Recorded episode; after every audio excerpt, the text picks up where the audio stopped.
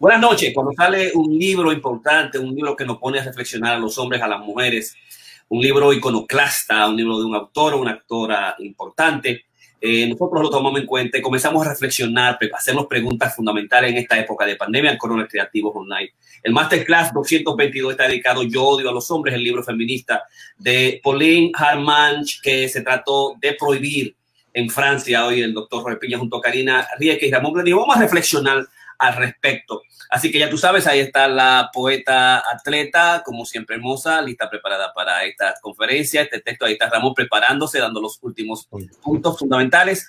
Y recuérdate que como siempre tienes que utilizar tu mascarilla. Yo siempre tengo mi mascarilla. Comenzamos en esto, comenzamos un relajo y estamos en un relajo espiritual. Estamos en 220 y pico de conferencias, tenemos libros por todos lados, a cada rato me llega un libro, eh, digamos, preguntas a, todo nivel, estamos también disfrutando todo este aspecto. Recuerda siempre mantenerte distante de la gente, utilizar tu sal, eh, cuídate, cuando llegue tu tiempo de vacuna, pues tú, cuando llegue tu tiempo de vacuna, lo que tienes que hacer es, digamos, ponerte la vacuna. Ya Karina y yo no hicimos los exámenes que hacía, nunca no habíamos hecho los exámenes y definitivamente eh, de, este, eh, parece que no hubo ningún problema del examen. Déjame ver qué pasó. Buenos días. Estamos llamando aquí desde el consultorio de la doctora Luisa Pérez. Eh, estaba aquí haciéndose la prueba del COVID-19. Sus resultados están listos, señor Kiner. Eh, se, se hizo los anticuerpos y la prueba de la nariz el cual comprueba que ambos resultados están negativos, señor. Pase buen día. Eh, tenemos ahí en vivo ambos resultados, tanto la prueba de la nariz como la prueba de anticuerpos son negativos. Y Karina Rieke tiene los anticuerpos y la prueba de la nariz negativa del COVID-19. Nos estamos salvando, señores. Parece que la cosa que hicimos este proceso, agacharnos, distanciarnos de todo el mundo, ¿verdad? Incluso nosotros en el club tenemos eh, un medidor de temperatura. Cuando la gente mira a mi casa, digo, déjame verte tu temperatura. Tenemos todos los tipos de mascarilla. Tenemos a la entrada también paquetes de, desinfectantes en, digamos, en líquidos, en bolsitas, eh, y lo tenemos también en, potes. O sea, no hemos cuidado completamente. El COVID eh, no ha salvado a nosotros con todas las teorías que estamos haciendo y toda la preparación, gracias a Dios no, no estamos negativos en anticuerpos y el, el, test de la nariz, de la nariz. Así que ya tú sabes, a lo mismo, cuídate, busca, meterte tu burbuja de amor. Ahora las variantes que hay son más difíciles, son más letales, son, tienen mayor transmisibilidad y está creciendo, digamos, el número también a todos los niveles. Posiblemente en los Estados Unidos a finales del año tengamos, digamos, lo que es herd immunity o la inmunidad, digamos, general, la inmunidad popular. Mientras tanto, distanciamiento social, lavarse las manos, distanciarte, esto está en serio, debes cuidarte muchísimo. Qué bueno que está ahí, Ramón, ¿cómo te encuentras? ¿Cómo estás? Sí, buenas noches. Eh, bueno, un poco cansado hoy. Se volví a tener nieve y volví a paliar y no he corrido. Tuve un fin de semana intenso, eh, pero me siento feliz de que pude eh, básicamente completar el nivel 2 de Roadrunner Club of America. Eh, pero la verdad es que fue intensa la, la, clase aquí. Qué bueno que estoy con ustedes, porque ya esto entonces ahora es como un, un, remanso de paz. Después de este fin de semana con otros problemas familiares también que estoy teniendo. Pero ahí vamos. Bienvenidos. Felicidades y vamos a dedicarle, digamos, a, a rezar y que se le mande una cadena de oración para Georripe, que está en, la República Dominicana. Es el cuñado de, de Ramón Blandino, el, el hermano de Aida, allá en República Dominicana de todas partes que nos, la gente nos sigue. Pongamos en oración al, cuñado de Ramón, de Ramón Blandino para que, digamos, el, proceso que está teniendo lo supere, que le dé fuerza e importante, que esté en las manos más importantes de los médicos dominicanos y, digamos, que pueda superar cualquier complicaciones, como siempre tenemos que decírselo a Dios, papá Dios, que le, dé una vigilancia al culturólogo, al, escritor, al eh, antropólogo, de, al culturólogo de la República Dominicana, geógrafo pintor, sobre todo, como yo lo conocí. Así que vamos a rezar por eso. Karina, ¿cómo te encuentras? ¿Cómo estás? Estoy contenta que estemos ya los tres juntos. Yo extrañé mucho, yo sé que Jorge también, el viernes a Ramón, nuestro compañero de esta, de esta co-crea que hemos eh, creado desde hace casi ya un año para todo nuestro público, llevar un poquito de información y alivio en el proceso y jocosidad eh, y mucha, mucha información, mucha investigación. Yo me uno a la cadena de oraciones para nuestra querida Ida, eh, la esposa de Ramón, que tiene a su hermano interno eh, en, en, una situación delicada. Así es que rogando de verdad que salga lo más fortalecido de esto y dejárselo a Dios, en definitiva, el orden divino, ¿no? Entonces, rogar que ese orden divino sea totalmente positivo, eh, como estamos esperando. Interesante con el tema de esta noche, yo estoy muy contenta, ya que tengo algunos puntos ahí este, que me interesan también discutir. Perfecto. Vamos a comenzar la, la, la presentación de Masterclass de O222, Yo odio a los hombres, libro feminista de Pauline Harmanch, que se trató de prohibir en Francia y que está haciendo, digamos, eh, un texto bestseller a nivel mundial. Está traducido en varios idiomas, en los idiomas que yo he podido conseguir. Yo tengo el texto que está, digamos, en inglés, que es este, pero además tengo el texto, los dos los tengo. Tengo el texto en eh, Hombres los odio. Déjame ver si lo pongo acá, y está ahí. Ese uh, Pauline Harmanch, Hombre los odios, de Paidós, la editora Argentina y también tengo el texto en, en inglés, eh, que es el, el, texto original. Déjame quitarlo aquí. Moi, les hommes, je le déteste, de, por la editorial Seúl. Primero fue una editorial pequeña y luego la gran editorial uh, francesa lo retomó. Eh, Moi, les hommes, je le déteste. Eh, y entonces aquí también está, el, el, el, digamos, el que está en español eh, que está en inglés, los tres textos, para, eh, como un texto, eh, digamos, bien sencillo. Así que vamos a, a, a que haga la presentación eh, Ramón Blandino. Vamos a dejar Blandino. Sí, gracias. Bueno, eh, yo no he tenido la oportunidad de leer el libro, pero sí tuve la oportunidad de leer tres o cuatro revisiones que han habido. En el caso de, ella, quería entrar entonces un poquito de detalle en alguna de las cosas, porque yo también odio a los hombres. Bueno, digo, yo odio a los hombres que ella odia, porque realmente son, son los hombres estos machistas y ese tipo de cosas. Eh, las revisiones que yo hice fueron en, en unos, unas revisiones en Inglaterra y eh, aquí mismo en el New York Times. Hicieron una revisión bastante extensa de ello. Y, lo importante es que eh, es un poquito de historia para lo que no lo conocíamos así como no la, no la conocía yo. Eh, esta Pauline Harmanch, eh, hombre, los odio, pudo haber pasado desapercibido, si no es porque se ponen. A alguien le mandó un, una copia o le, notificó a, a, una persona en el Ministerio de Equidad de Género de Francia, a Ralph Sormelli y este, pues entonces se molestó muchísimo y le mandó un correo electrónico a Montographs eh, desde la cuenta gubernamental. Ellos nada más habían hecho 400 libros de esto, o sea que realmente eso no hubiera pasado de ahí. Sin embargo, cuando esto pasó, pues evidentemente se armó todo un despelote. Este libro realmente es una apología a la, misandría. Y, él, el, el, el Surmeri, este, que no, no, ni siquiera había leído el libro, él nada más fue por el, título y él sacó que esto era una incitación al odio basada en el sexo y concluyó a, en, en, su eh, email oficial a la editora, le solicito que retire de manera inmediata este libro de su catálogo, susceptible de una cosa, acusación penal.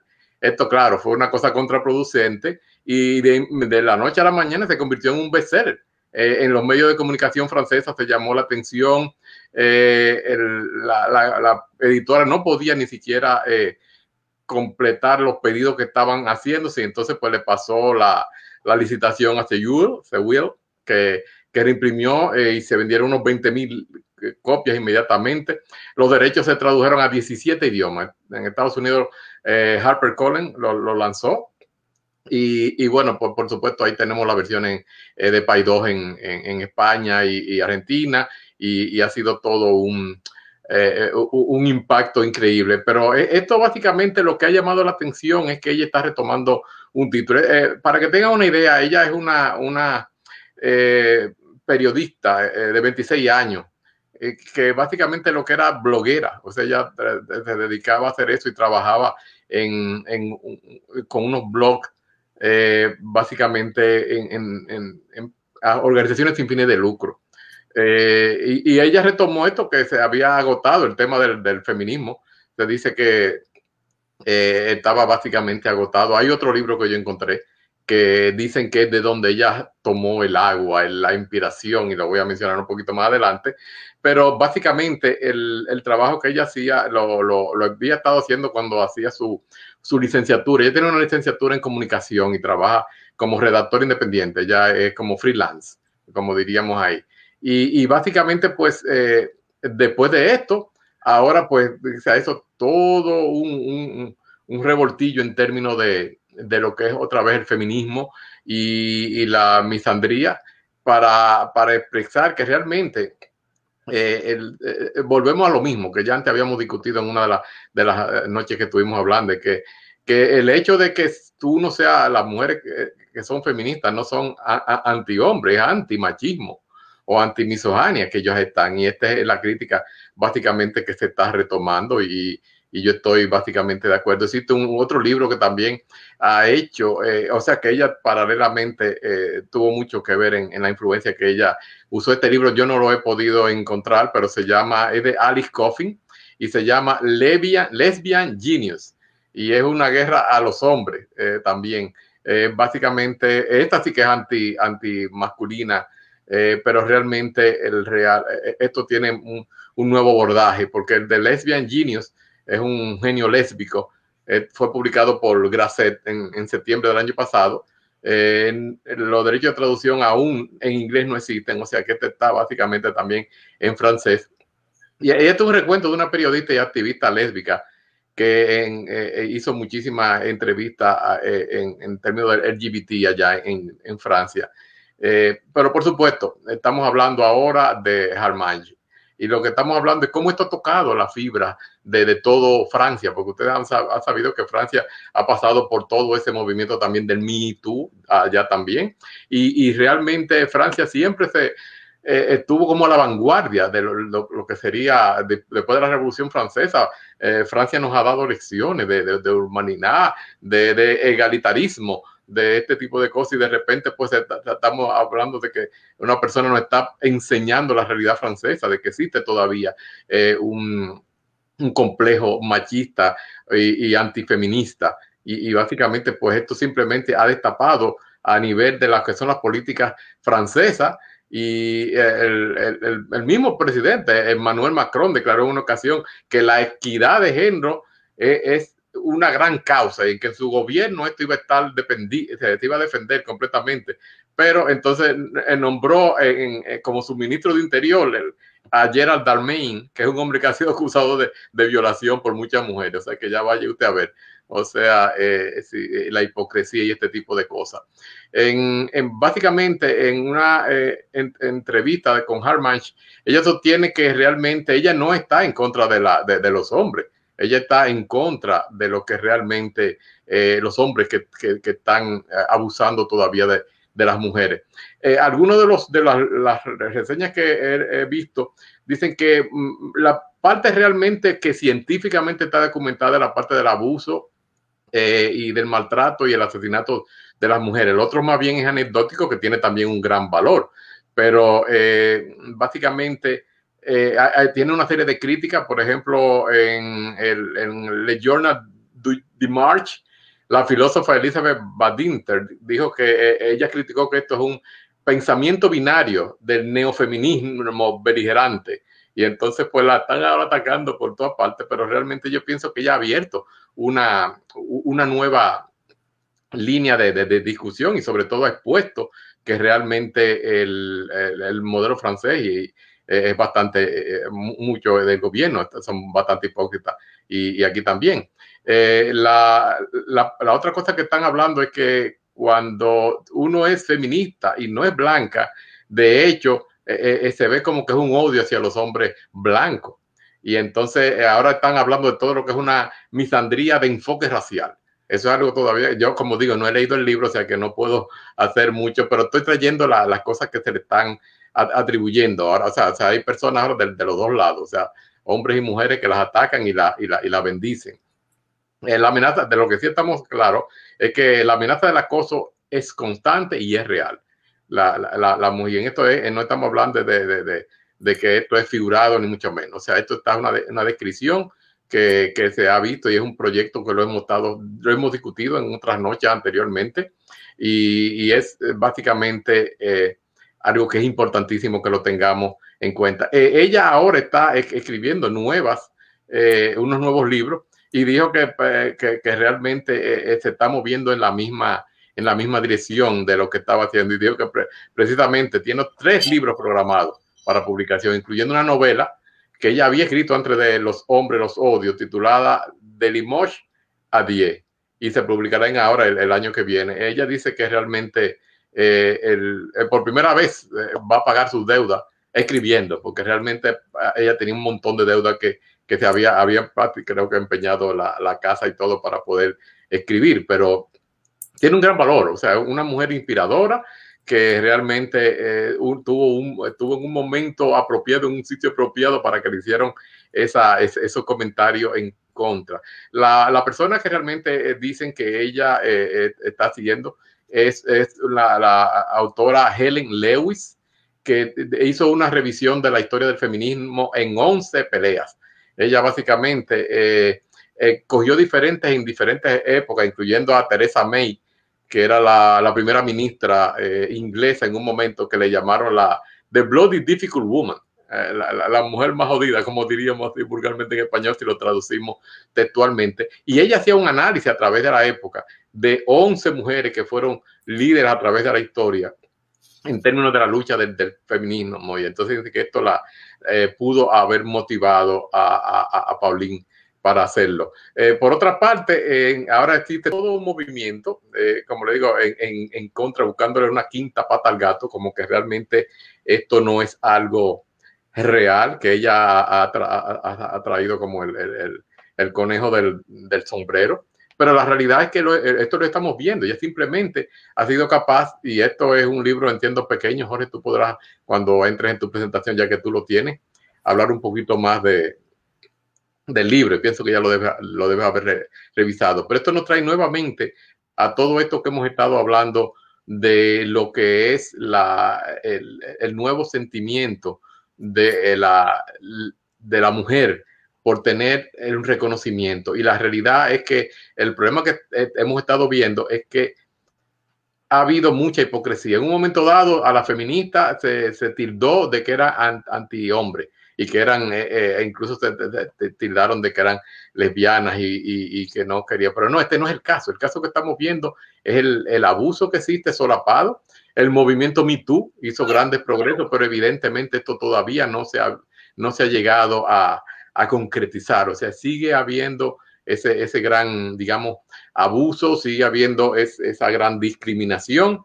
Y entonces, pues ahora ustedes ven, de, de, de lado y lado vienen ese tipo de, de comentarios eh, incluso mujeres filósofas eh, francesas que están, eh, como mencioné antes, que estaba eh, reclamando que esto es una, eh, es una miso, misogamia en reverse. Y lo otro que estaba hablando, entonces, y esta parte que me pareció interesante, es el hecho de que la consideración de la mujer, si es que es dependiendo del color, o sea que eh, un, un, una misogamia de, tipo racial, eso es algo que yo tendría que, eh, voy a tratar de, eh, estudiar un poquito mejor, voy a tratar de, buscar, porque realmente esto no es algo que, que se, me había venido a la cabeza, no tenía como, digamos, esa, esa, esas cosas presentes. Pero yo pienso que realmente eh, lo que estamos enfrentando acá, y como le digo, estoy loco por oír la presentación de Jorge y Karina, porque como no revisé el libro, sino revisé la revisión del libro, me gusta oír de, de primera, pero me, me, me llama poderosamente la atención todo este movimiento que está pasando. Y yo pienso que esto tiene que ver, como diríamos los alemanes, el Zeitgeist, es el espíritu de los tiempos. Este es el momento en que eh, esto ha salido y ha sido por una, eh, digamos, un, un, momento que se dio adecuadamente. Muchas veces yo digo que las cosas, cosas malas pasan por una buena razón. O sea que yo pienso que el hecho de que este señor eh, se pusiera de la manera en que se puso, trajo a la luz a una publicación que es de, mucho valor en, este momento y que estamos hablando incluso que ha habido ese problema de que la, el, la, persona que está a cargo de la dirección de, de género eh, es una persona que está siendo acusada incluso de haber tenido eh, un Está, está la presentación de Ramón, que acaba de desaparecer de la, del estudio está trabajando su presentación, que casi estaba concluyendo, sobre lo que es el odio a los hombres, el libro feminista de Pauline Harman, y él trabajó, presentó tres, eh, digamos, comentarios sobre el libro. No he leído el libro, pero sí presentó eh, quién era ella, qué, ha, qué ha, ha, pasado, qué ha, qué ha sucedido con el libro, el contexto en que floreció una escritora joven, creo que tiene 25 años, 26 años, eh, las críticas que le han establecido y es una autora que está viviendo de su libro por la, porque se ha convertido en un bestseller a nivel, digamos, mundial con 17 eh, eh, traducciones. Yo tengo la traducción en español, la traducción en francés, la traducción, digamos, ideal, y también la en inglés. Así que Ramón ha, vuelto a entrar. Ramón. Sí, se me desconectó el aparato este, o sea que estaba mencionando que ha, sido acusado incluso de que es como manifest, un manifiesto así como eh, bien jodido. Pero yo no lo creo así. Yo pienso que realmente es que eh, estamos retomando una conversación que habíamos tomado antes eh, y es importante, a pesar de que en, Francia ha, ha, armado un, barullo inmenso, porque incluso, como le digo, una, una filósofa la está básicamente atacando, están atacando derecha e izquierda, pero evidentemente está creando una conciencia, una conciencia mundial que debemos tenerla y que debemos mantenerla, porque realmente hay algo que que no se resolvió con el movimiento Me Too. Evidentemente, cuando vemos una cosa así como pasó con ese asistente del ministro del Departamento de Género de Francia, pidiendo que se bloqueara la publicación de este libro. Eh, eh, eso estamos hablando de, de, de, que evidentemente esto evidencia la hipocresía que, que existe en, en, en, nuestro gobierno y estamos hablando de, de un, como decía antes, un, un, país de una gran cultura y como decía Emmanuel Macron, el presidente francés, eh, que es una sociedad totalmente egalitaria y que el Ministerio de, de, Género iba a ser egalitario y evidentemente se ve que no ha sido así. O sea que esa fue mi breve eh, eh, presentación esta noche. Como le digo, no tengo el libro, pero sí tengo la crítica y me pareció interesantísimo. Karina. A presentar a la poeta, escritora, metapoeta, atleta Karina Rieke, profesora universitaria y licenciada en salud mental, experta en estos temas Estamos trabajando a Hombres los Odios de Pauline Harmange. Karina. Sí, gracias, Jorge. Bueno, yo realmente, si puedes bajar tu volumen, Jorge, para yo escucharme aquí mucho mejor, sería chévere, porque si no, no me escucho. Entonces, me gustaría este, comenzar diciendo que realmente este libro pudo haber pasado desapercibido, este, I Men, Yo odio a los hombres, fue publicado el 19 de agosto en Francia, eh, cuando este país disfrutaba de las vacaciones. Este, y hubiera realmente pasado desapercibido eh, si, el, si Raf uh, Surmeli, eh, quien es un, como quien dice, un representante francés que trabaja con la igualdad, la, la, la, equidad este, de los géneros eh, como ministerio eh, no hubiera realmente amenazado con hacer algo legal si este libro, eh, si ella hubiera continuado, ¿no? esto, si esta persona no hubiera anotado el libro este, cuando Francia estaba en vacaciones y él no hubiera realmente hecho un comentario muy negativo y amenazante legalmente en contra del libro, quizá el libro no hubiera eh, tenido el, auge que tiene hoy en día, que está realmente acabando. Este, ella, eh, este hombre le dijo que es un trabajador de, igualdad de género, ¿no? Le dijo a ella quiero recordarte que excitar ¿no? este, al odio en base al sexo es una ofensa criminal. Este, consecuentemente a eso, quiero pedirte que inmediatamente eh, remuevas el libro de cualquier catálogo este, para que no haya una persecución eh, penal y criminal en contra de la escritora lo cual ella respondió eh, que ella tuvo un poquito de miedo ante, ante ese comentario tan fuerte de este señor pero le explicó que ya se habían reproducido algunas copias que se habían vendido este, y que la imprenta, que era una imprenta pequeña, había decidido no continuar con las publicaciones porque realmente no tenía, no tenía más capacidad para hacerlo. Eh, eh, y como precaución, eh, no iban a imprimir más. Ella dice que ella se sorprendió grandemente este, ver cómo este secretario de Estado, que trabaja por la igualdad de hombre y de la mujer, eh, y que la misión de él realmente es trabajar este, con las, eh, su misión específica es trabajar con las personas que sufren de algún tipo de violencia sexual y abuso eh, de violación. Cuando Paul, la, escritora francesa, que es una aspirante a novelista, como Ramón muy bien explicó, ya había escrito un libro, eh, cuando ella publicó el libro este, de odio a los hombres, eh, ella pensó que iba a leer, como todos nosotros que escribimos libros, bueno, yo iba a leer algunos, hay ciento y pico entre mis amigos y familiares, este, pero nunca pensó este, que, iba a vender cientos de copias. Este, no, y esto ya lo dijo en un blog que ella tiene, donde ella publicaba sus escritos este, en vez de, haber sido amenazada por oficiales del gobierno en tener algún tipo de, de ban el libro, de, realmente de cortar, Yo odio a los hombres, hizo, un gran, hizo una gran venta y comenzó vendiendo 450 eh, copias, eh, lo cual se fueron rápidas, rápidamente, lo cual hizo que se producieran 2.500 copias eh, y que se vendieran también muy, muy rápidamente. La publicadora, la, la, impresora del libro se llama Monstrograph, uh, Monstrograph, yo creo que así se pronuncia, describió, eh, es una, se describe como una imprenta de libro, este, you know, micro publishing, que es pequeña, eh, y que trabaja con personas realmente voluntarias. Y cuando vino el libro de Yo de los hombres, eh, decidió no reimprimir más, al menos que una publicadora mucho más grande se hiciera cargo este, y viniera a salvarlos a ellos.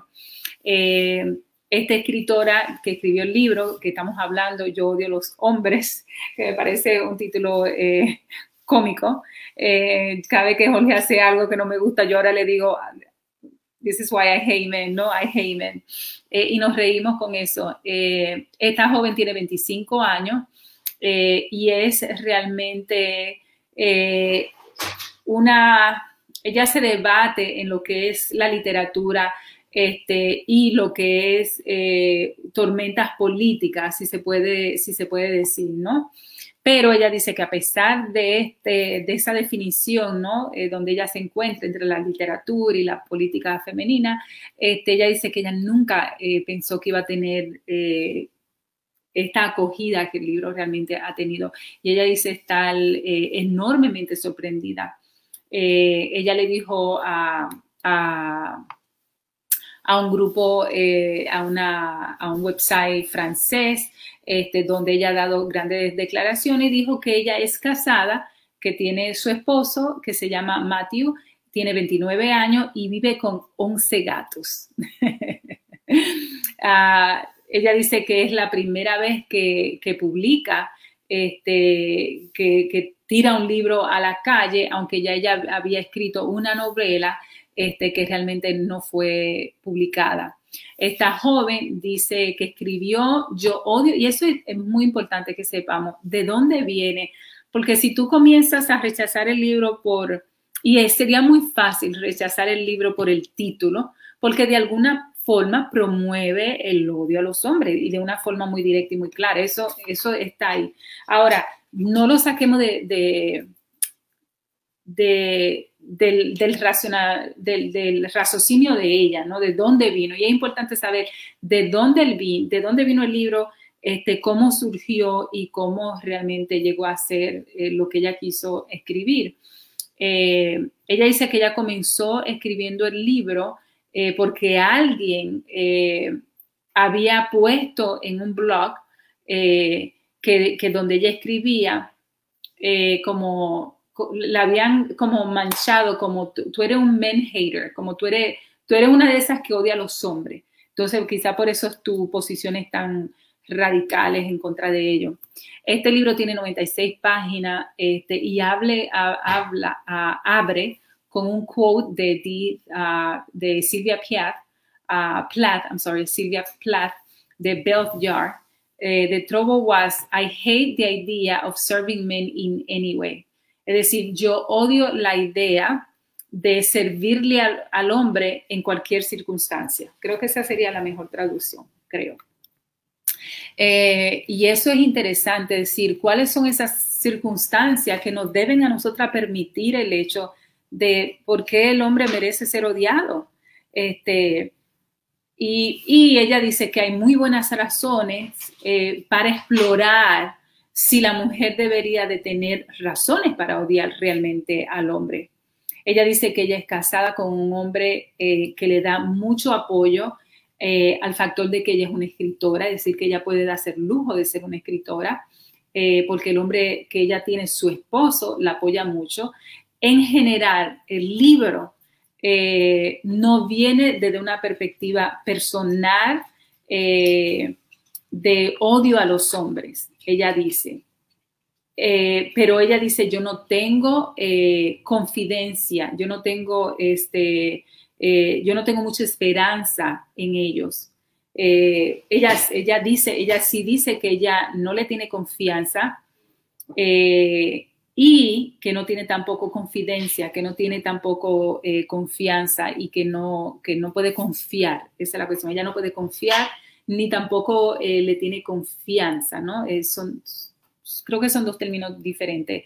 Uh, she has mistrust y también tiene confidence issues eh, en que ellos van realmente a to deliver eh, y que ellos van a realmente a dar lo que tienen que dar como buenos seres humanos. Eh, ella dice que esto viene muy poco de una idea personal, como yo dije antes, más bien viene de, una, de, una, de un espacio de, activismo feminismo organizado donde ella ha trabajado mucho con víctimas de abuso sexual este, y de violaciones eh, por muchos años. Entonces, de ahí es que ella desprende, ella no, no, no parte desde, una, desde un punto de vista personal de que, de que ella, como sabemos, que hay muchas mujeres que, que solo el hecho de, de ser mujeres la hacen a ella sentir algún tipo de odio hacia los hombres y nosotros conocemos yo en particular conozco muchas mujeres que, traen esta perspectiva este, de contraponer eh, eh, su idea ¿no? de, unión este, eh, saludable este, bajo la, conciencia de que no, al hombre hay que odiarlo porque el hombre el opresor, el hombre siempre ha sido un opresor y esta idea, bla, bla. Pero ella viene realmente desde el punto de vista de los agresores de asalto y violación sexual a mujeres. Entonces, de ahí realmente que sale esta idea y cuáles son los hombres que ella, eh, que ella odia. Eh, si ella dice, si ella fuera, eh, si nosotros fuéramos heterosexuales, nosotros, a nosotros como heterosexuales, mejor dicho, nos dicen que tenemos que amar a los hombres pero ella dice que nosotros realmente deberíamos tener la libertad absoluta de no quererlo a ellos cuando ellos se convierten en estos monstruos. Y de ahí es que viene. Y eso es sumamente interesante porque hay muchas mujeres que a pesar de muchas atrocidades que ellas han vivido con hombres, no se, no se dan ese lujo de decir, tú sabes qué, ese tipo de hombre yo no lo quiero en mi vida porque, eh, y tú lo puedes entender dentro de una relación. Tú puedes decir, bueno, esto que yo tengo aquí, o él cambia, o yo no lo quiero en mi vida. Porque llega un momento que tú, te da, que tú tienes que darte cuenta, pero yo siento que eso es algo que de alguna forma tiene que nacer, tiene que nacer en ti si no te lo han enseñado. Es como yo que hablo mucho con mi hija, porque mi hija ya va a cumplir 19 años, no ha tenido novio oficial aún, y yo siempre le digo, mami, este, tú tienes que querer un hombre que te valore, que te quiera, que sea cariñoso, que te pueda comunicar sus emociones, este, que te haga feliz, que te haga reír. Es decir, yo le doy muchas lindas cualidades, eh, como también le digo, tú no tienes que quedarte en una mala relación. Este, y algo que yo constantemente siempre le he hablado a, mi hija, este, porque yo quiero que ella en algún momento entienda que ella tiene el derecho de salir de ahí y de odiar esa parte del hombre que es tan infuncional y muchas veces creada por nosotros mismos. Y esa es la verdad. Mucha gente le da mucha dificultad entender de que muchas veces nosotras, las mujeres, somos eh, no solamente la protagonista, pero la perpetuadora, si se dice, o las continuadoras de, mucho, de mucha eh, malcrianza, como se le puede decir, del hombre. Este, y eso es una realidad este, que nadie quiere admitir porque en alguna forma no podemos romper el estatus de víctima que tenemos que mantener, ¿no? Y hay un estatus de víctima que se ha querido mantener porque hay mucha ventaja cuando tú te haces te hace la, víctima. Entonces, yo, yo odio los, hombres, este libro del que estamos hablando, realmente sale de esa, de ese, y cada uno realmente eh, te enseña las cosas que realmente nosotras debemos de odiar. Cada una de esas 96 páginas, de eso es lo que te habla. Este, del derecho que nosotros tenemos a que no, I don't like that, yo no quiero eso, a mí no me gusta eso de los hombres y yo no tengo que vivir con eso, lo cual a mí me parece muy interesante porque creo que sale desde una perspectiva de honestidad, este, de self-love, de amor propio, este, de deservedness, de tú saber que tú te mereces lo mejor, porque tú das lo mejor, este, y en el proceso tú te lo mereces. Entonces, si, si sale de esa perspectiva, como ella alega, a mí me parece un libro extraordinario. Este, y es un libro que nosotros todas debemos de leer porque es como ella dice, eh, no es que ella quiera este, crear una voz de violencia entre los sexos. Ella dice, eh, puede sonar así, pero ella dice, yo fuertemente creo eh, nos, que nosotros debemos de permitirnos no amar a los hombres eh, que tienen características eh, que realmente no, ah, no, hacen mucho, mucho daño. Y, y, ella dice, pueden que hayan excepciones de hombres que en el proceso se pueden regenerar, como uno dice, este, pero por lo general es muy liberador, dice ella, y puede crear un espacio de hermandad entre mujeres este, si nosotros entendemos de que no, de que hay, yo no, yo no tengo que amar un, un hombre que es un abusador, que viola niñas, que viola mujeres, que impone su cuerpo, que impone su violencia para, para, para satisfacerse. Yo no tengo que amar eso, yo tengo que, que no, no solamente no amarlo, yo tengo que odiarlo. Eh, y sale eh, este libro de esa perspectiva, lo cual dice ella puede ser muy liberadora y muy y, puede tiene la potencialidad de crear un espacio de mandar entre las mujeres que, eh, que, que, puede existir. Y ella lo que pregunta, ¿qué pasa si hay mujeres que tienen muy buenas razones de realmente detestar a los hombres? ¿Qué pasa con eso? ¿Qué pasa si, si hay una rabia en contra del hombre? Ella dice, si hay una rabia en contra del hombre y tú puedes realmente darte el espacio de que salga a relucir en ti esa rabia, ella dice que eso es bien emancipador. Cuando esa expresión se nos permite, se permite, todavía en muchas cortes, en muchos lugares, tú no te puedes ni siquiera hacer un aborto de alguien que te haya violado. Yo soy pro vida y yo, yo, yo he cambiado mucho mi posición con relación al aborto. Ahora, no me diga a mí tú que es que, que, a decir, yo no creo, y porque lo vemos aquí, por lo menos en este país, yo no sé mucho donde muchas veces el aborto es, es como que, yo tengo una paciente, me dice ella, me dijo la semana pasada, yo realmente, eh, dice ella, eh, yo soy tan pro aborto que estoy loca porque quedar embarazada para irme a hacer un aborto. Uf, eso es terrible. Este, primero porque hay consecuencias físicas y, además tú no puedes coger lightly esta situación, ¿no? Pero yo siento que hay circunstancias muy particulares de mujeres que no debería de ser este, eh, que un hombre que determine ese, ese, ese derecho que yo tengo, ¿no? Entonces, ¿cómo puede ser que, que tú ni, ni siquiera tengas el, el, te permitas tú, porque de eso es que habla el libro, de tú permitirte tú ese derecho a realmente odiar a una persona que es mala y mediocre. Y que en ese proceso se puede dar algo muy liberador y muy em, emancipador para esa mujer. Eso a mí me parece muy, muy bello.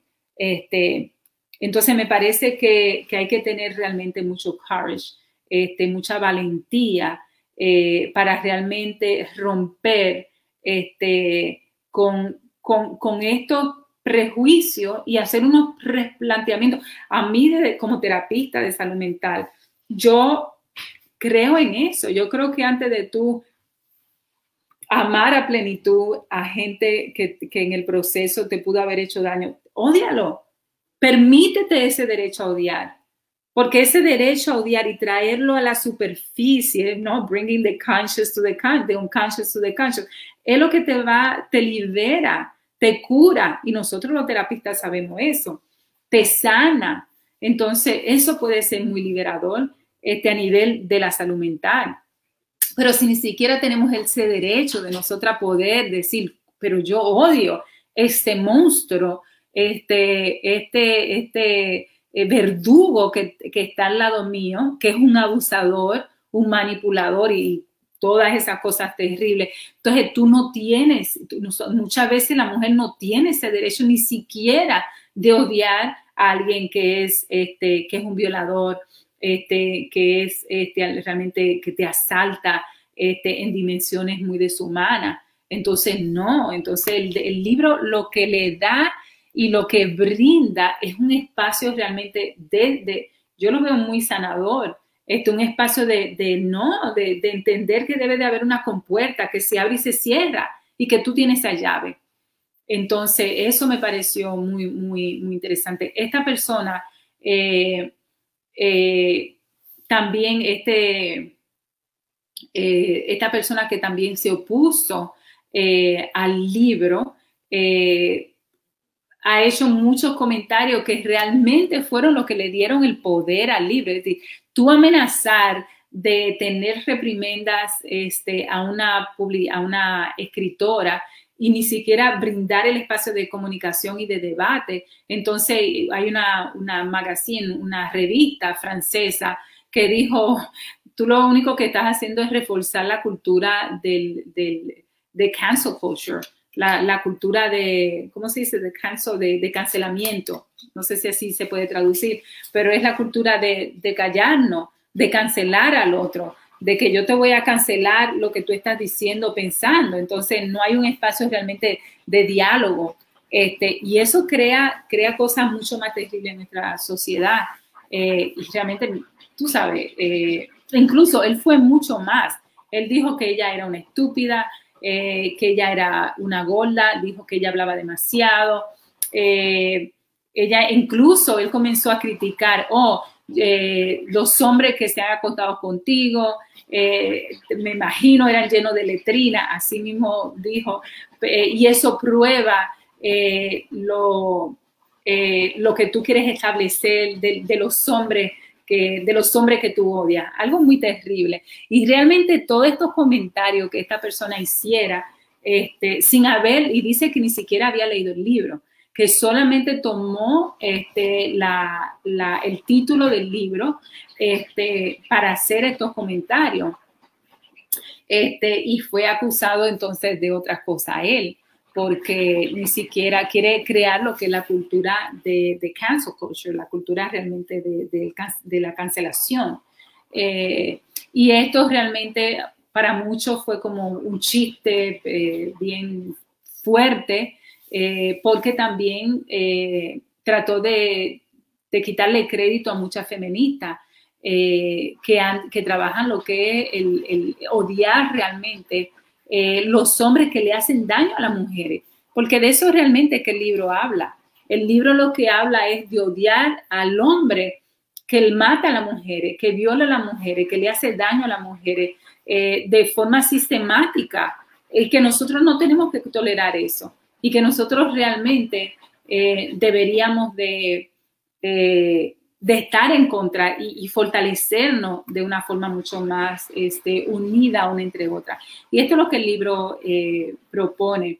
dice que el libro ha sido citado desde el 2018, que cuando fue publicado, 96% fueron personas que estuvieron eh, convicted, que, tuvieron, eh, que fueron eh, acusadas eh, y condenadas por violencia doméstica, donde el 99% los perpetuadores de esta violencia son hombres.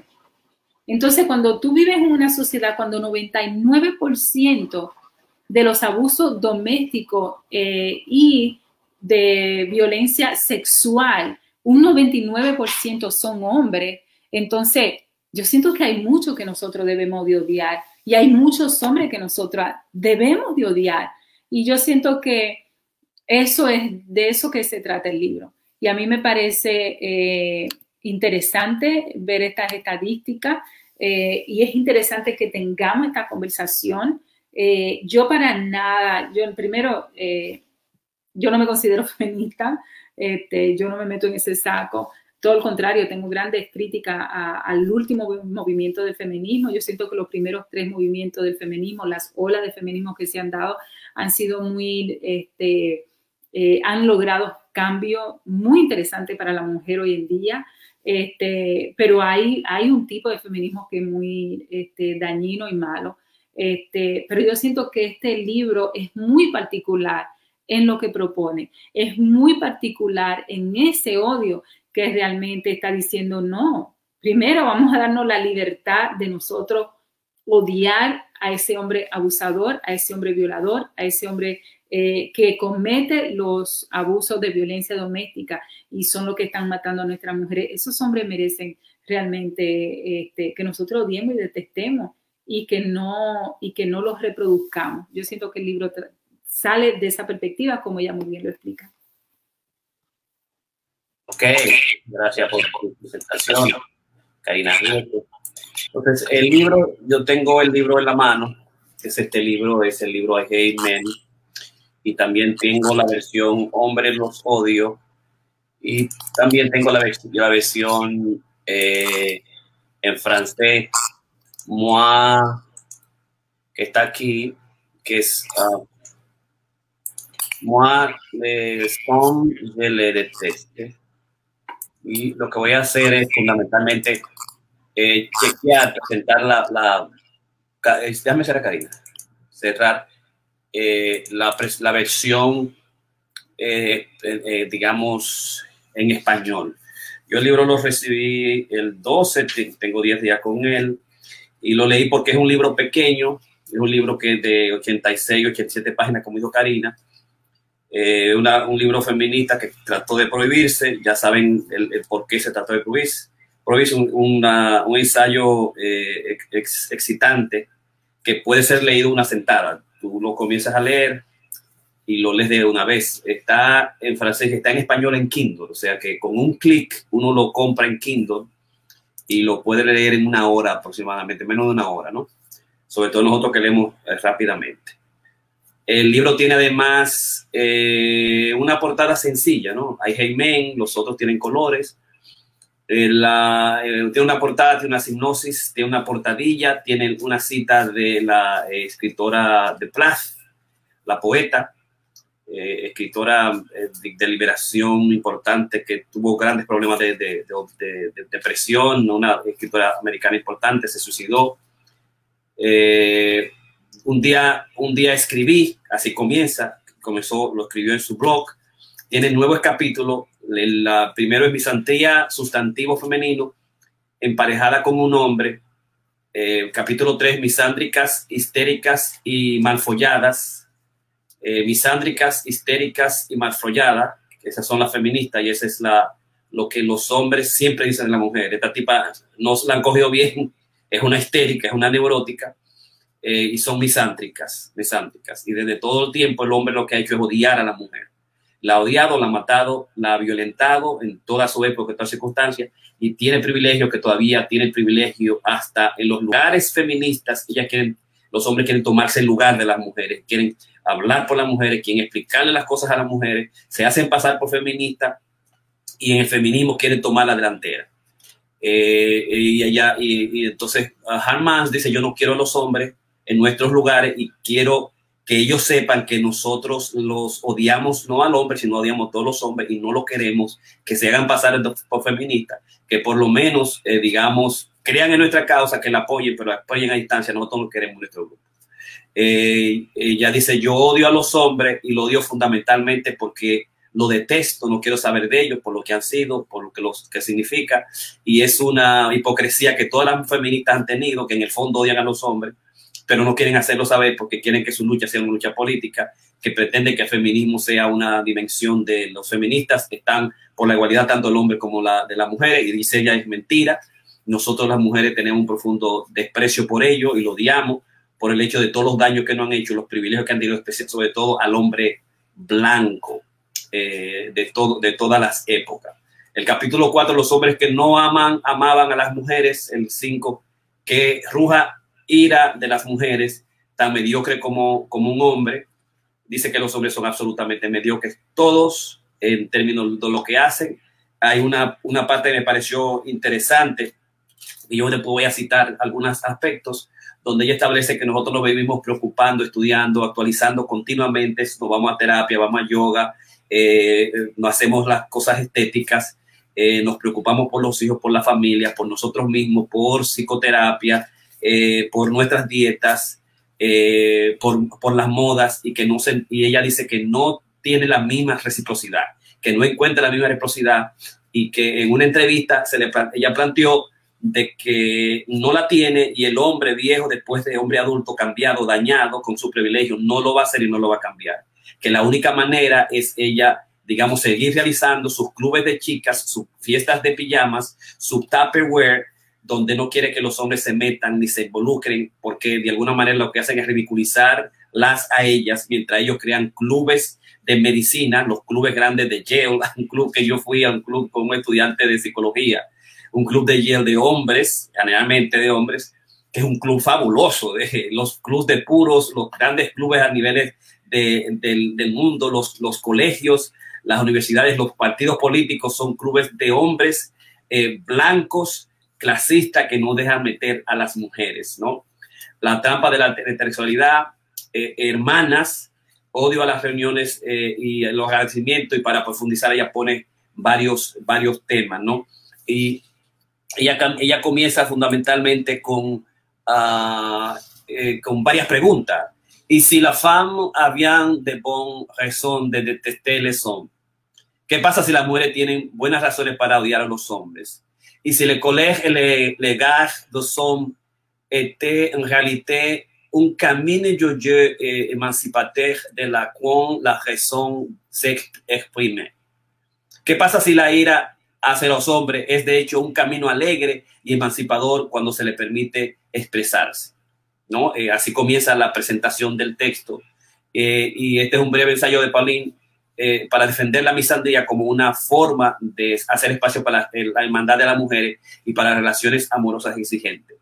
Es un, libro feminista, es un libro iconoclasta de una activista eh, joven, eh, autora, con un solo libro que solamente tenía un blog que se llama Invencible ET, Verano Invencible, que comenzó con un grupo de mujeres en la, en la pandemia y que le hizo, digamos, reflexionar el blog y como ese tema le pareció interesante, lo amplió y lo publicó en, la primera, eh, digamos, editora, que es la Monstrograph, y después de haber llegado una, en dos semanas a 2.500, eh, eh, digamos, publicaciones, tuvo que dársela según, y, se ha hecho, digamos, lo que Karina y Ramón han planteado, un bestseller a nivel, digamos, internacional. La última vez que vi las, las compras solamente del, del texto eh, digital había unos 400 mil, unos 400 mil ventas del libro a 6 dólares, ¿no? Eh, o sea que la tipa es multimillonaria en, la actualidad ahora mismo solamente con un libro sencillísimo que, que, comenzó de una reflexión en, en la pandemia, ¿no? De un club de mujeres. Eh, entonces, esa es la, lo que tiene que ver con la portada, con la, los capítulos del libro. Y voy a, a, leerle algunos aspectos. La signosis es un manifiesto que un hombre quiso censurar en Francia y no pudo. Las mujeres, especialmente las feministas, han, han acusado durante mucho tiempo de odiar a los hombres. Ese instinto claro les pide negarle a toda costa. Y al fin y al cabo, muchas mujeres fueron condenadas a la hoguera por, por, por menos de eso. O sea, los hombres han acostumbrado a matar a las mujeres, todavía las matan, las violan, y no es de que las mujeres más que menos, es que ellos son los que la matan realmente. Que no hay que haber más excusas sobre eso. Pero, eh, y si desconfiar de los hombres que no nos gusten, y si tal vez incluso odiarlos, es una realidad, una buena respuesta frente al machismo. Eh, ahí que viene la, la pregunta. Y si esta eh, respuesta ofrece una salida a la opresión y se convierte en una forma de resistencia, ella quiere hacer una especie de llamado. Al final en el texto, ella sale como un llamado.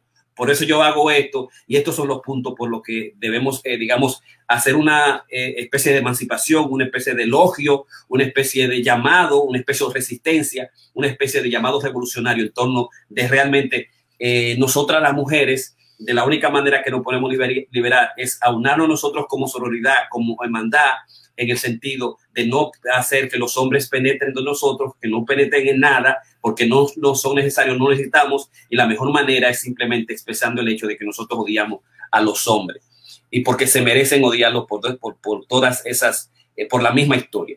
Y se incluso allana, el camino hacia el bienestar, la solidaridad y la sororidad.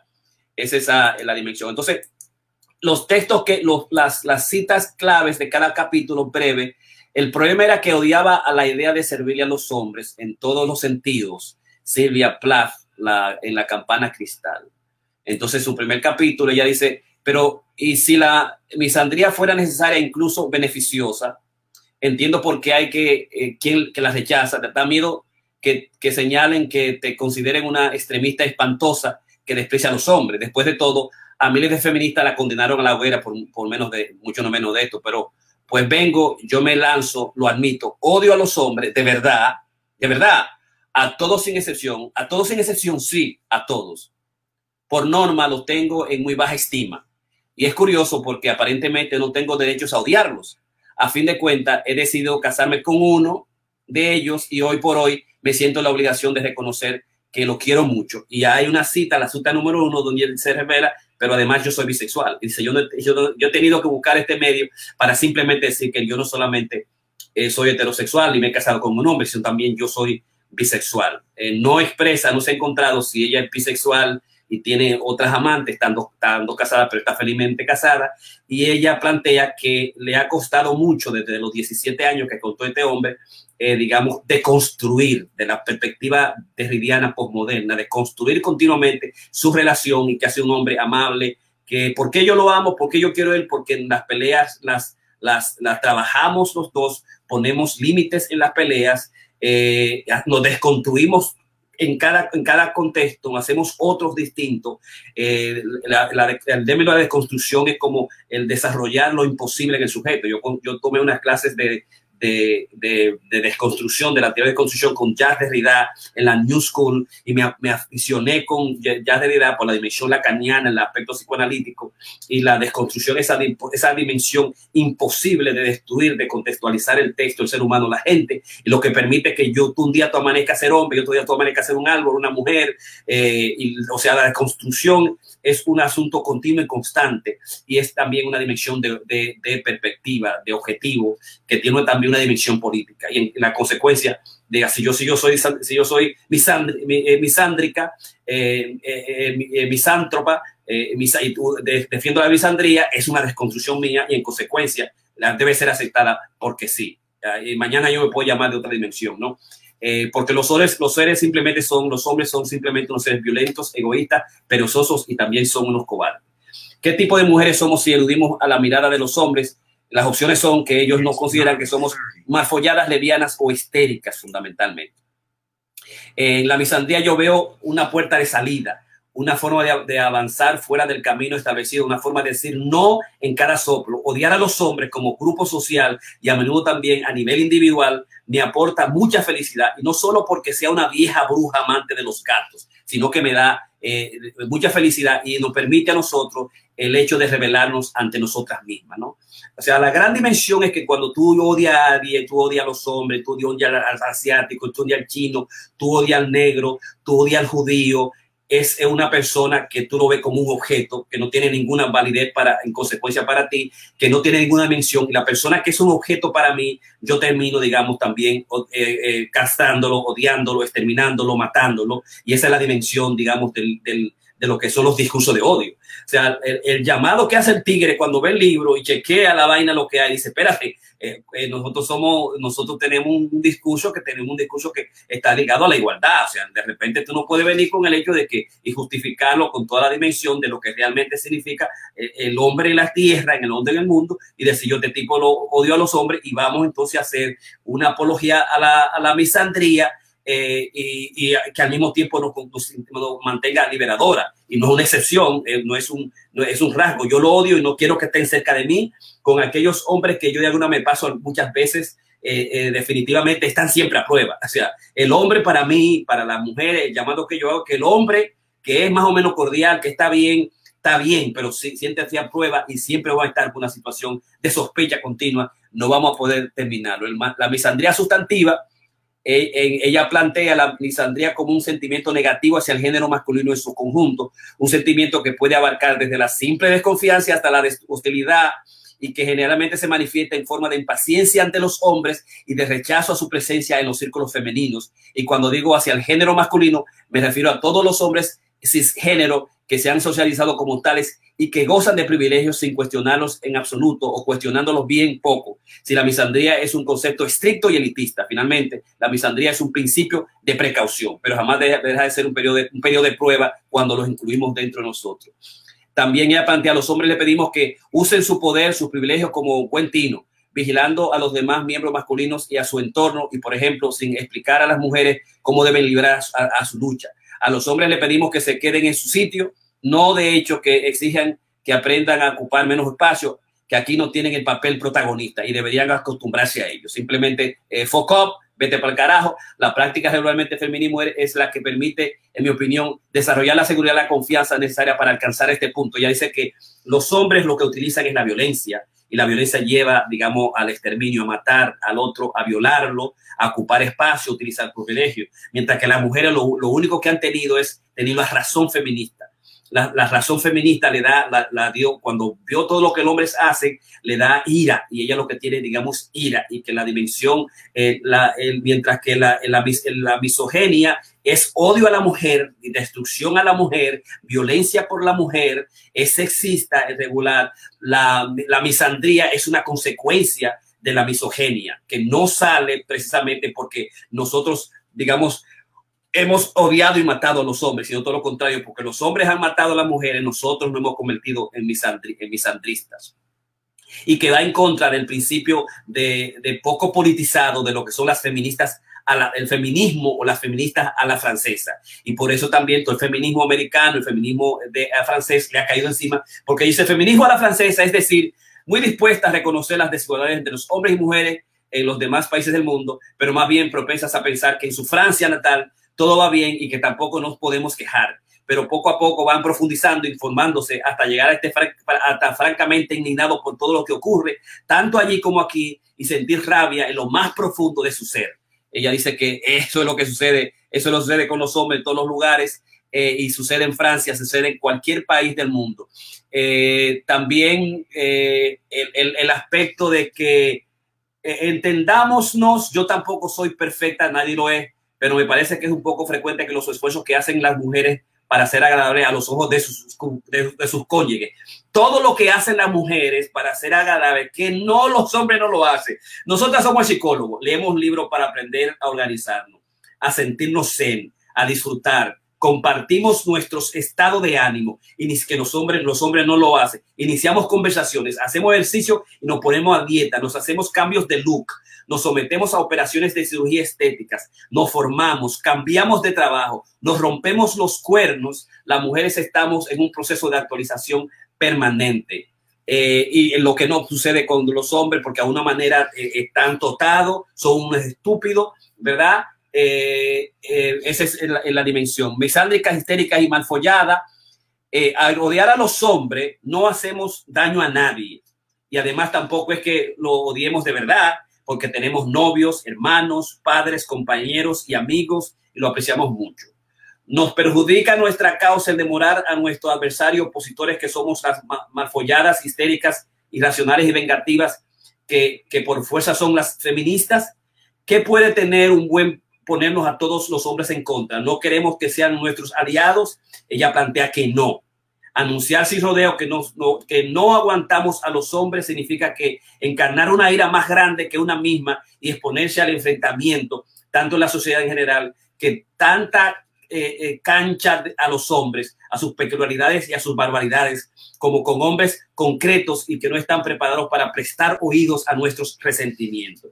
La ira que nos provoca que nos traten como si fuésemos inferiores no puede compararse con la violencia de los hombres que nos humillan, nos violan y nos matan, y tampoco con la violencia de que los que nos ignoran nos dan la espalda y serían en nuestra cara. Así que dejémonos de vaina y de porquería. Nosotros nos conviene a nosotros que odiemos a los hombres, eh, eh, digamos, como política, como dimensión y también como liberación.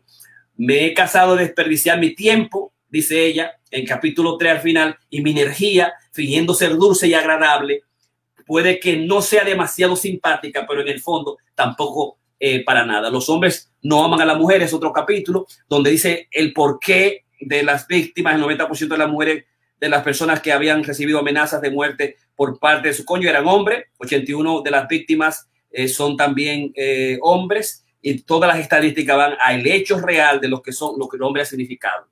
El capítulo 5 no tiene algunas un mediocre un mediocre como hombre es un hombre digamos cuando me asaltan las dudas pienso en todos esos hombres mediocres que han logrado hacer pasar su mediocridad por competencia gracias a un truco mágico al que llaman arrogancia. El descaro de embaucar, antítesis de nuestros síndromes de impostores, es una prerrogativa exclusiva de los hombres. Y resulta exasperante porque por en contra a nosotros nos, nos altera la idea de plantear argumentos que nos, nos, equivocamos en la cifra, en la cifra, pero sí nos hemos leído suficiente sobre el tema como eh, poder discutirlo con propiedad, pero si no estamos lo suficientemente formados o experimentamos como para ocupar un puesto determinado, eh, mientras tanto que los hombres vienen con su bullshit, se inventan cosas, dicen vaina, establecen en, su, en sus cosas de bullshit lo mejores que son, pasan en su arrogancia, consiguen los puestos y mientras nosotros seguimos permitiendo a estos tipos que son unos mediocres, unos estúpidos y que se pongan por encima de nosotros, dice ella en, el capítulo en, el capítulo 7. Hermanas, ese es el objetivo, es hacerse hermanas entender que no gastar el tiempo con los hombres va a hacerla más poderosa y mejor y va a ayudar mucho a mayor a su causa. El capítulo número 9, Oda a las reuniones de Tupperware, las fiestas de pijamas y a los clubes de chicas, era lo que yo, lo que yo decía de que eh, nos, nos, nos, conviene a nosotros que nos quedemos en nuestras vainas que nos gustan o que nos buscamos nosotros lo que nos gusta hacer, eh, en, en, en, digamos, en expresarnos, en nuestra intimidad, en ser vulnerable, en crecer y utilizar todas estas cosas y no meter a estos tigres que son unos tipos malos, frívolos, eh, eh, diabólicos, mezquinos, eh, como ellos han establecido en sus fraternidades de, de fútbol, en sus clubes de, las primeras líneas, en, las, como los estudiantes de, de, medicina o de los grandes ligas, y lo que hacen es, digamos, simplemente destruir a, lo que ha sido la condición de la mujer en todo su sentido, en toda la forma. Y termina con uh, dos párrafos finales en el capítulo número 9. Tenemos el poder de crear espacios, tiempo, cuya esencia no está al servicio de los intereses masculinos. Punto espacio en lo que fuera de nuestra vista no puedan hacer otra cosa que flotar en el aire. Y eso sí es que los invocamos. Espacio en lo que somos libres de decir lo que nos da la gana sobre ellos y de no mencionarlos en absoluto para hacer hueco a todas las demás personas del mundo y de nuestra vida. Tenemos la certeza de que hallaremos el cuidado metafísico del que tanta necesidad tenemos porque este no más land, este no, no men's land es un lugar en el que nuestra, en nuestros miedos, nuestras alegrías y nuestra ira tienen derecho a existir. Aquí es donde nos negamos a que nos dividan en un mundo en que, querí, en que querían que las mujeres pertenecieran enfrentadas entre ellas para siempre. Y termina en el capítulo, en la página 39, todos tenemos el derecho a odiar a los hombres y todo lo que representan. Además, la misendría es una fiesta. ¿Quién habría dicho que nos quién, quién habría dicho que nos aportaría tanta alegría? Esta actitud no nos convierte ni en amargadas ni en marginadas, al contrario de lo que la sociedad patriarcal quiere hacernos creer. Creo que el odio a los hombres nos abre las puertas del amor hacia las mujeres y hacia nosotras mismas en todas sus formas posibles y que necesitamos este amor, esta sororidad para liberarnos.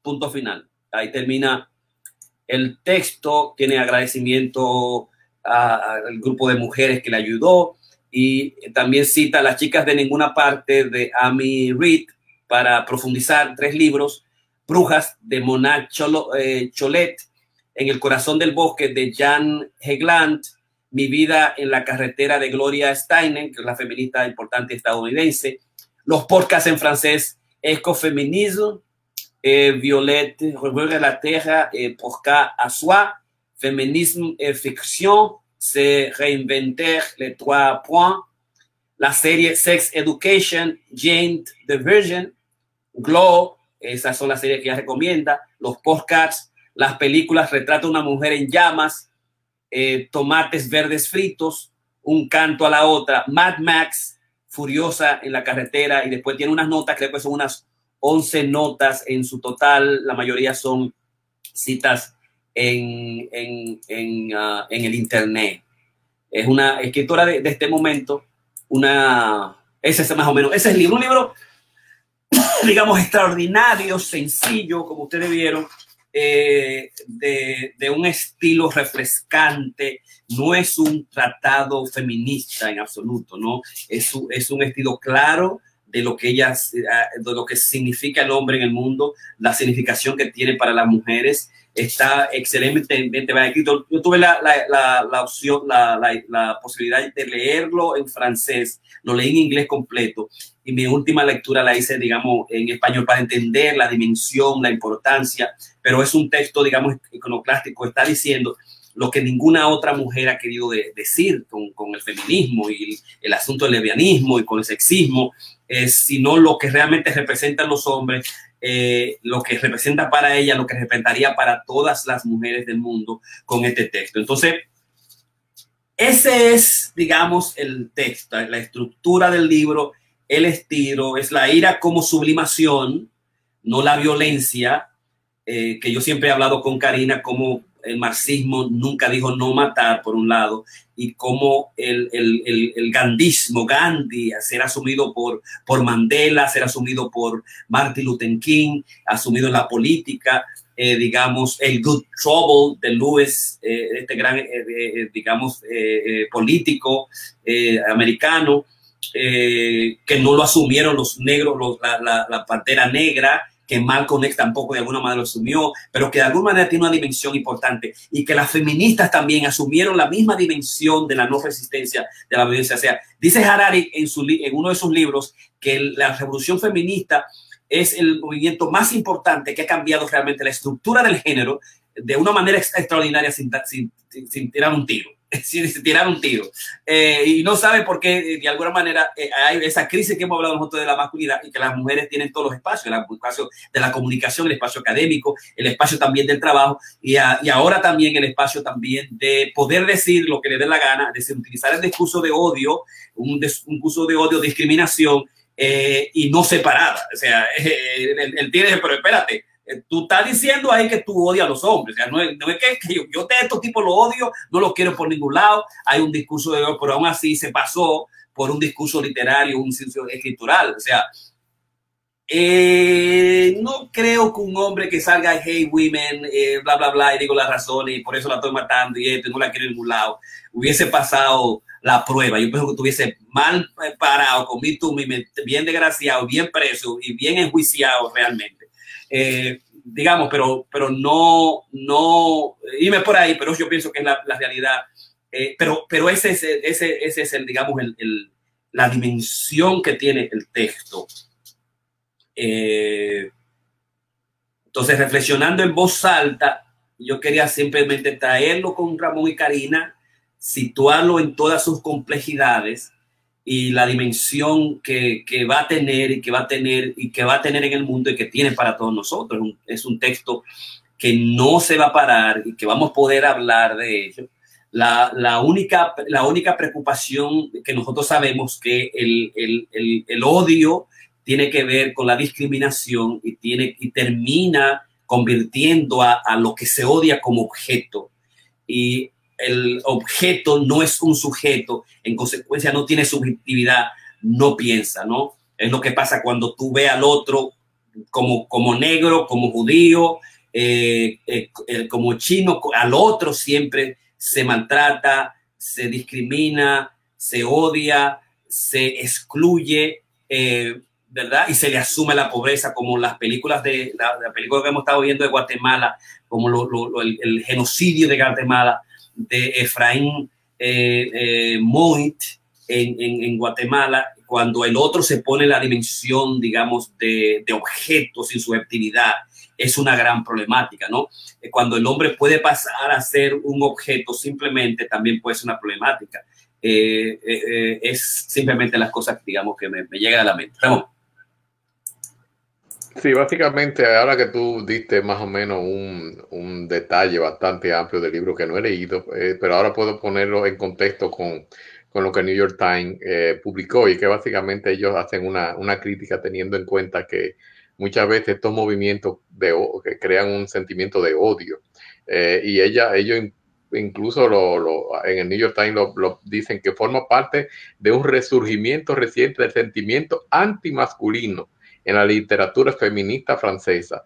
Eh, al igual que Harmanger, la, la, otra autora que mencioné, Arif Coffin, que es la que escribió Genio Lésbico, es una, eh, básicamente un tratado eh, eh, en contra de los hombres. Esto me recuerda un poquito, y eso es lo que me preocupa, la, la revolución feminista que hubo, digamos, en los 60, donde la, eh, se entendía el, el feminismo como eh, el, en contra de, de, los hombres, era un antimachismo, pero no en el machismo en el término de, igualdad de, derechos de las mujeres, que yo estoy completamente de acuerdo, sino en, en que hay que como, como, como, eliminarlo, incluyendo ella, a mí me está diciendo, lo que me parece interesante, en una de las partes, creo que tú lo mencionaste, pero ella decía que ella está eh, eh, casada, que que ella quiere a su marido y que ella tiene hermanos y padres y que otras tienen también su esposo y que ella dice que mm, los hombres en su vida no son perfectos, pero que tampoco ella lo es.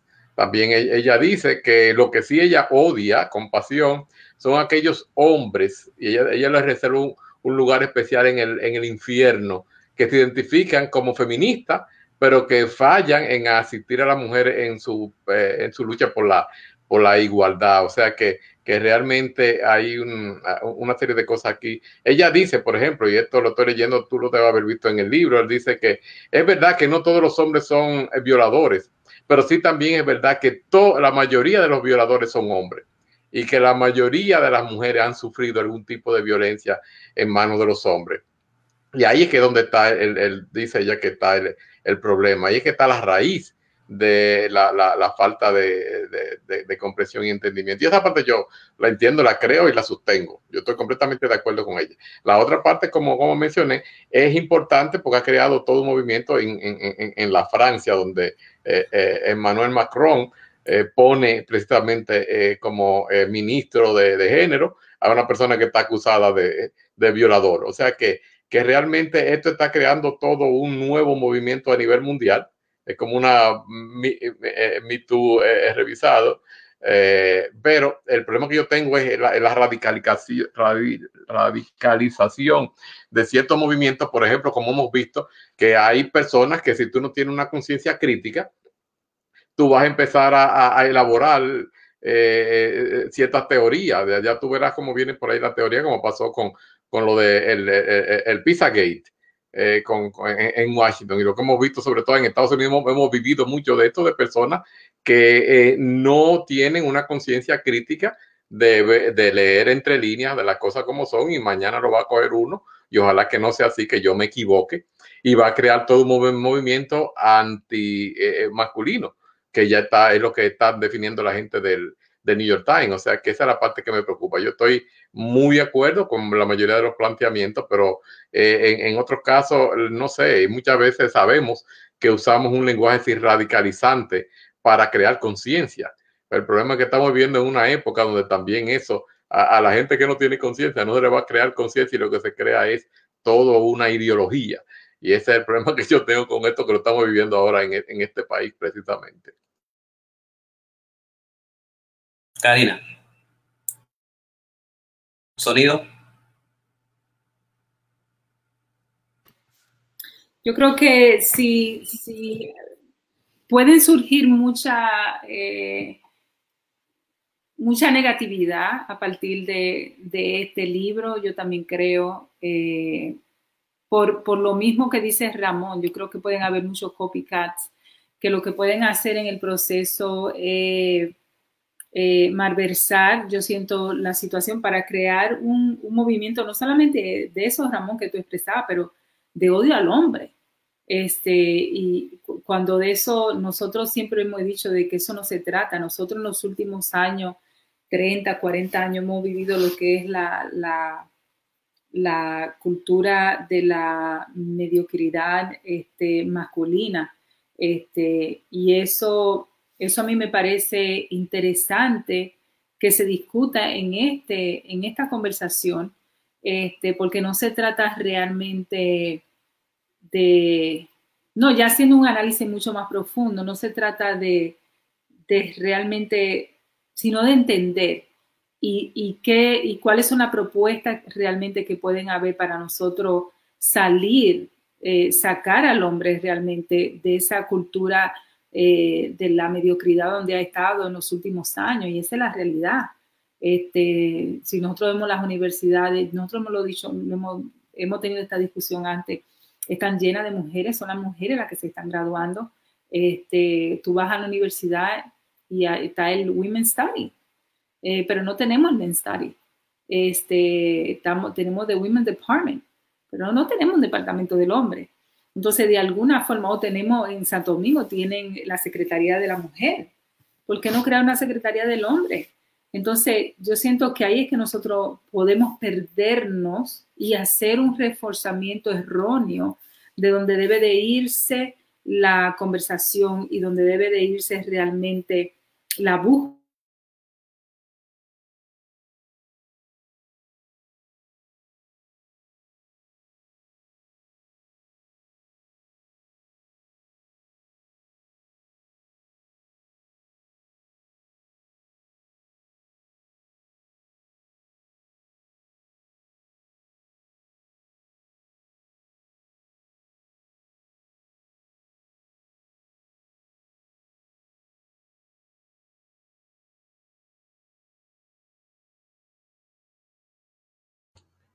Está frisado.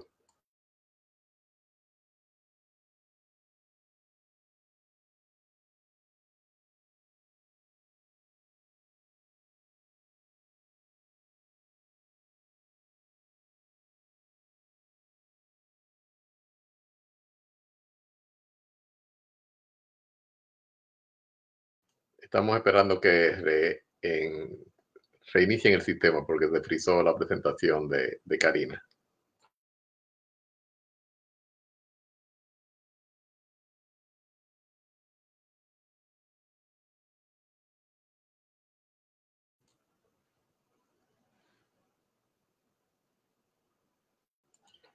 Bueno, empiezo que entonces que en lo que Karina puede entrar y Jorge también.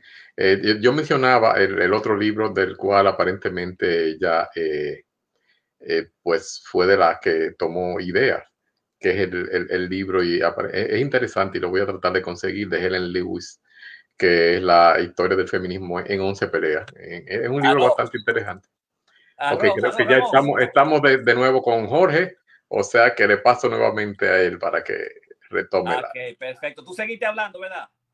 Eh, yo lo que traté fue mencionar que, que, básicamente iba a mencionar a otra autora, Helen Lewis, con ese libro que me parece interesantísimo, quisiera buscarlo, que es la historia del feminismo en, en 11 peleas, ya para tratar de llenar el espacio hasta que, que Karina pudiese entrar, porque lo interesante de esto es que ella eh, usa 11 personaje importante de, por lo menos de 100 años en términos de la, de la lucha por la, reivindicación femenina y ella lo, los eh, separa es por, por temática, por problemas, no por específicamente, sino que eh, según cada uno de ellos se fueron eh, en, en, su momento defendiendo el voto, defendiendo, eh, digamos, el derecho al aborto y este tipo de cosas. Pero bueno, ahí, ahí se lo paso a ustedes porque fue lo que se me ocurrió para llenar el espacio. Sí, no, no, no, es interesante. O sea, el hecho es que como, como psicoanalista, con la dimensión nietzscheana de marxista, de dudar de todo, yo pongo el libro, digamos, en cuestión y en sospecha y en prueba, como ella dice, ¿no? Como ella pone a los hombres en prueba, en sospecha, por esa dimensión del antimachismo, pero delante de lo antimasculino, o sea, la, la, la, la, fragilidad de los, la fragilidad de los jóvenes mujeres que asumen un discurso así como muchos de los hombres han asumido discursos eh, y todavía siguen asumiendo discursos de rabia y de odio, quieren violar a las mujeres, quieren hacer el grupo de, los, el, grupo de los célibes, que son célibes porque las mujeres no lo quieren y no lo buscan, o se buscan otro tipo que son los, los bad boys y que no quieren los nice guys, y se han un lío raro ahí de odio y de vaina. Eh, entonces es, es, es, preocupante el texto en, en tal sentido. Eh, de, digamos, de, de alguna manera hacer una, un elogio una, una, a la misantropía. Eh, la misoginia, bueno, usted odia, pero vamos a odiarlo realmente. Yo pienso que esa es la, la, gran preocupación. Y vamos a seguir reflexionando. Mándame el texto ese para ver si lo buscamos. Eh, y vamos reflexionando sobre la, sobre la cuestión para traer nuestra visión, nuestra perspectiva a, a la gente que nos sigue. Karina. No, eso, estoy totalmente de acuerdo con los dos. Eso era lo que yo estaba tratando de decir antes de que se me fuera el internet. Perfecto. Ma, eh, Odio a los hombres, el libro de feminista casi prohibido en Francia, de Pauline Hanmash, lo tratamos los tres. Hoy, mañana vamos a tener Jorge Piña en Metaoníricas, eh, Metapoesía, en, Metapoesía de mí mismo. El miércoles vamos a tener La vida no vivida parte 3 y además eh, el Metatalk 27, mis primeros críticos, Manuel Matos Moquete, Cándido Gerón y José Rafael Antigua. Gracias eh, a ellos. Eh, Metatalk 30, mis artistas plásticos, Ángela Che, Elsa Núñez y Alberto Paz. Gracias y al mismo el jueves vamos a hacer la ciencia del correr con la ciencia del ayuno, los dos mezclados, que nunca lo habíamos hecho en el programa, y el viernes vamos a terminar con Masterclass 226, cómo crear una vida balanceada.